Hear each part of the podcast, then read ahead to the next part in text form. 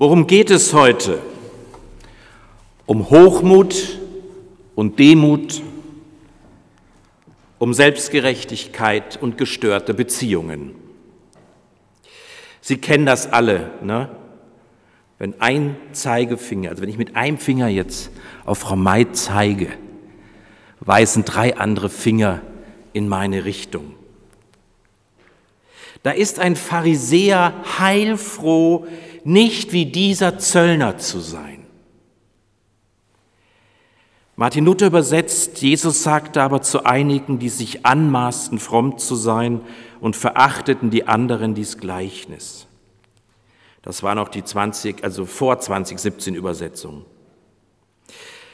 Und diese Übersetzung von Luther lässt vermuten, es geht darum, fromme Leute in die Pfanne zu hauen. Die Einheitsübersetzung aus katholischer Werkstatt sieht das etwas anders, wenn es in ihr heißt, einigen, die von ihrer eigenen Gerechtigkeit überzeugt waren und die anderen verachteten, erzählte Jesus dieses Beispiel. Es geht weniger um fromm sein, vielmehr um selbstgerechte Frömmelei. Und damit geht es vielleicht auch um uns, um mich und dich. Sind wir nicht alle kleine, selbstgerechte Pharisäerlein? Wer kann sich freisprechen von solcher Neigung, dem Versuch, gut dastehen zu wollen und notfalls die anderen dafür auch in ein etwas schlechteres Licht zu rücken? Es gingen also zwei Menschen hinauf in den Tempel, um zu beten, der eine ein Pharisäer, der andere ein Zöllner.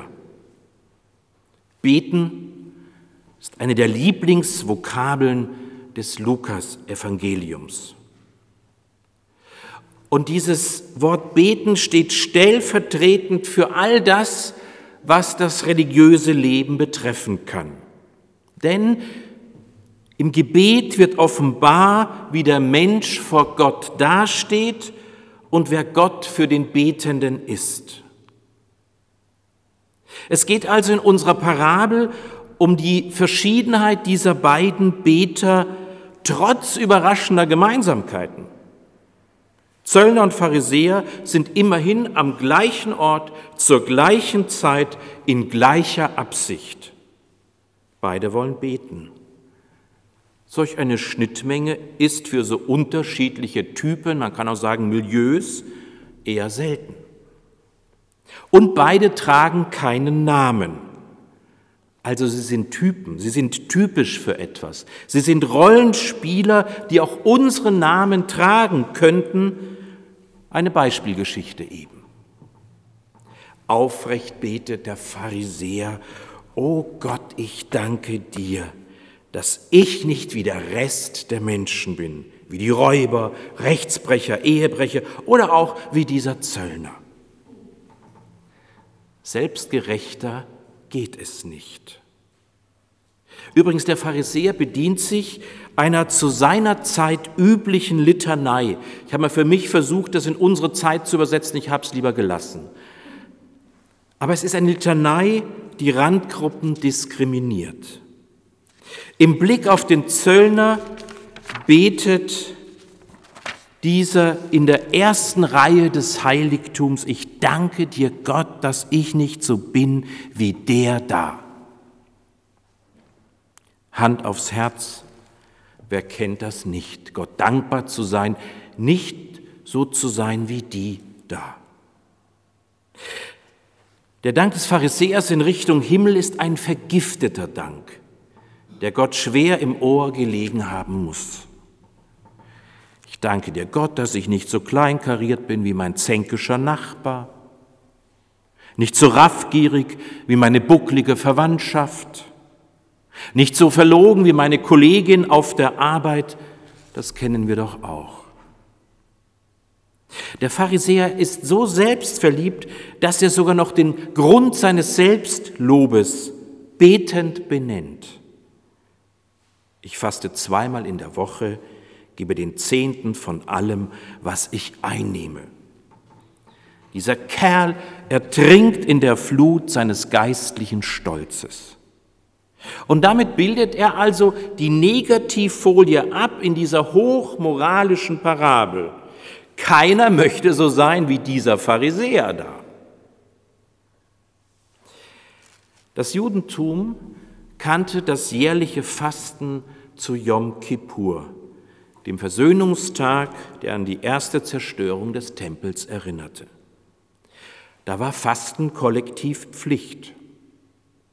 Als Ausdruck persönlicher Frömmigkeit, quasi on top dieser kollektiven Tradition, entwickelte sich so etwas wie ein freiwilliges Fasten zweimal in der Woche. Besonders Pharisäer pflegten diese Praxis. Sie waren die Vertreter einer jüdischen Laienbewegung, die bemüht war, vor Ort ihren Glauben in verlässlichen Formen zu leben. Wenn man so will, sie waren Protestanten und wollten das Priestertum aller Gläubigen verwirklichen. Oder man kann auch sagen, sie waren die Pietisten unter den Juden. Und diese Praxis und auch diese Haltung war überlebenswichtig geworden für das Judentum, weil nach der zweiten Zerstörung des Tempels 70 nach Christus gab es keine Priester mehr, keine Leviten und kein Zentralheiligtum. Jetzt also war ortsnahe, basisbezogene jüdische Glaubenspraxis notwendiger denn je. Und hier versuchten die Pharisäer wirklich ihr Bestes. Und es war auch das frühe Christentum, das diese Praxis des Fastens für sich übernahm. Das versuchte in Nähe und Distanz zur Synagoge und zu dieser pharisäischen Frömmigkeit eine eigene Identität zu entwickeln. Das kennen wir doch auch. Wer aus dem gleichen Stall kommt und sich abnabeln will, setzt auf Abgrenzung, auf Kritik des Bisherigen. Und das ist das Recht der Pubertät. Das sorgt dafür, dass Geschwister auf den Familienbühnen auch sich unterschiedlich profilieren können, dürfen und müssen. Also die Schwarz-Weiß-Malerei unserer Parabel erzählt auch von einem Abnabelungsprozess des Christentums von der pharisäischen Glaubenspraxis. Und das ist auch ein Grund, warum die Pharisäer so schlecht wegkommen und bei uns sind sie richtig so ein Schimpfwort geworden. So wie diese wollen wir nie sein. Und jetzt kommt der Zöllner ins Spiel, ein Gegenentwurf dazu, reumütig. Es ist ein Mann mit schlechtem Gewissen, der übrigens qua Beruf einen schlechten Ruf genoss und nun zur Projektionsfläche eines Glaubens wird, der sich ganz und gar auf Gottes Gnade verlässt. Der Zöllner aber stand ferne, wollte auch die Augen nicht aufheben zum Himmel, sondern schlug an seine Brust und sprach, Gott sei mir Sünder gnädig. Während der eine sich gebrüstet hat, wie toll er vor Gott dasteht, schlägt der andere schuldbewusst sich auf die eigene Brust. Das geht nicht gegensätzlicher. Dem selbstgerechten Angeber steht einer gegenüber, der es nicht einmal wagt, seine Augen zum Gebet aufzuheben. Obwohl es doch in den Psalmen heißt, ich hebe meine Augen auf zu den Bergen, woher kommt mir Hilfe? Der Zöllner steht im hintersten Winkel des Tempels, da wo im Regelfall nur die alten Klageweiber standen. Und seine Distanz zur ersten Reihe, zum Allerheiligsten im Tempel, ist Ausdruck seines Respekts vor Gott und seines Schuldbewusstseins. Demut kennzeichnet die neue Haltung christlicher Praxis. Demut stand Christenmenschen besser zu Gesicht als Werkgerechtigkeit und fromme Prahlerei, wie Lukas sagen. Deshalb erhebt der Zöllner sein Gesicht nicht zum Himmel, obwohl der Tempel der Ort schlechthin war, um auch mal die Augen nach oben zu richten. Wir könnten einen Test machen. Wir gehen alle zusammen in den Kölner Dom. Sie werden es nicht schaffen, die Augen nicht auch mal nach oben zu richten. In schuldbewusster Körpersprache spricht der Zöllner die dazu passende Bitte aus, Gott sei mir Sünder gnädig. Wörtlich heißt es da, Gott, jetzt kommen wir zu dem Thema Beziehungsstörung, sei wieder mit mir versöhnt. Der Beter sehnt sich nach nichts anderem, als mit Gott wieder in eine Beziehung zu treten, sich mit Gott verbunden und versöhnt zu wissen, weil er sein Sündersein als Trennung von Gott, als Trennung von der Quelle seines Lebens erfahren hat. Die soziale Distanz zu Gott, die der Preis seines Lebenswandels war, sollte endlich überwunden werden. Und jetzt an dem Ort, an dem jeden Morgen das Sühnopfer damals zelebriert wurde und ein Pharisäer sich seiner Fastenpraxis rühmte, die Anhalt am Versöhnungstag Israels hatte, hier betet dieser geächtete, Gott sei mir Sünder gnädig. Sei wieder versöhnt mit mir. Nimm Kontakt mit mir auf. Was für ein berührendes, für ein anrührendes Gebet, voller Sehnsucht, dass die offene Wunde seiner Gottesferne endlich geheilt wird. Wenn wir auch an Gott nicht glauben können, wenn wir der Meinung sind, wir spüren ihn nicht, dann wäre schon viel gewonnen, wenn wir wenigstens diese Sehnsucht des Zöllners in uns spüren könnten dieses Verlangen, mit Gott endlich in Kontakt zu kommen. Oder wie es die Jahreslosung sagt, ich glaube, hilf meinem Unglauben. Ich möchte ja, hilf meinem Nichtkönnen. Und jetzt im Abspann dieser Parabel heißt es, dieser ging gerechtfertigt hinaus, damit ist der Zöllner gemeint, und nicht jener, damit ist der Pharisäer gemeint. Und ich finde, Lukas äh, tritt hier nochmal so in Richtung Pharisäer so nach. Und dann kommt die Moral von der Geschichte. Haben Sie sie noch im Ohr bei der Lesung? Denn wer sich selbst erhöht, der wird erniedrigt werden. Und wer sich selbst erniedrigt, der wird erhöht werden. Ich las neulich ein Interview mit dem früheren Chef der Bildzeitung Kai Diekmann.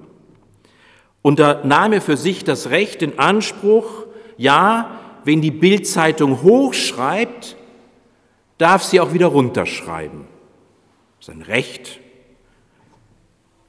Und er war es, der Christian Wulff mit seiner schönen Bettina in den Himmel hochjubelte und als Bundespräsident auf der Höhe seines Zenits wie eine heiße Kartoffel fallen ließ um ihn auflagenträchtig hinzurichten und den Boulevard zum Fraß vorzuwerfen. Denn wer sich selbst erhöht, der wird erniedrigt werden. Jahre später sollte sich übrigens zeigen, dass diese Vorwürfe im Großen und Ganzen unbegründet waren oder schlicht eine Lappalie. Die Pointe unserer Parabel erinnert an das Sprichwort Hochmut kommt vor dem Fall. Und es ist doch verrückt, dass scheinbar in uns fast wie so ein Naturgesetz eine Schadenfreude wohnt, die besonders groß und vor allem quotenträchtig ist oder klickträchtig im sozialen Netz. Je höher jemand stieg und je tiefer er fiel, darüber machen wir uns her wie Geier. Und diese Geschichten werden niemals aufhören. Diese Geschichten, die erzählen, da riefen sie Hosianna, Halleluja, du bist ein toller und dann weg mit dir, kreuziget ihn. Diese Kipppunkte zwischen Bewunderung und Verachtung sind im Großen und im Kleinen immer vorhanden. Bruchlandungen nach Höhenflügen finden täglich statt und die Angst aus voller Höhe abzustürzen gehört zu den größten Stressoren im Leben, in der Politik, in der Arbeit, in der Öffentlichkeit.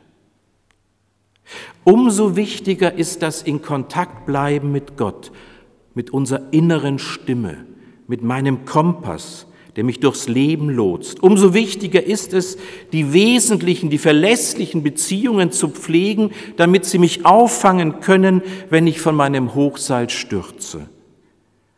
Gott sei wieder versöhnt mit mir. Das ist der Schlüsselsatz, wenn alles andere in Trümmern liegt der Absturz erfolgt ist. ausgesöhnt zu sein mit Gott und mit denen, die für mich wesentlich sind. Der Zöllner setzte mit seiner Bitte alles auf eine Karte. Allein Gottes Gnade mag zerbrochene Beziehungen wieder reparieren und Beziehungsstörungen befrieden. Allein Gottes Gnade vermag es, uns aus unserem Sund, aus unserem Sumpf, aus dem Morast unserer Selbstgerechtigkeit herauszuziehen. Denn die Gnade ist letztlich die grenzenlose Liebe Gottes und das ist der Kitt, der abgebrochene Beziehungen zwischen Himmel und Erde, zwischen Gott und Mensch, aber auch im Zwischenmenschlichen wieder zu verbinden weiß. Nur die Liebe, nur die Gnade. Und ohne den gnädigen Blick Gottes auf mein Leben, aber auch ohne meinen gnädigen Blick auf das Leben der anderen, wird es keine Versöhnung geben werden die zerrissenen Fäden alter Beziehungen lose im kalten Wind der Selbstgerechtigkeit baumeln. Deshalb, Gott, sei mir Sünder gnädig. Amen. Und der Friede Gottes, der höher ist als all unsere Vernunft, er bewahre unsere Herzen und Sinne in Christus Jesus. Amen.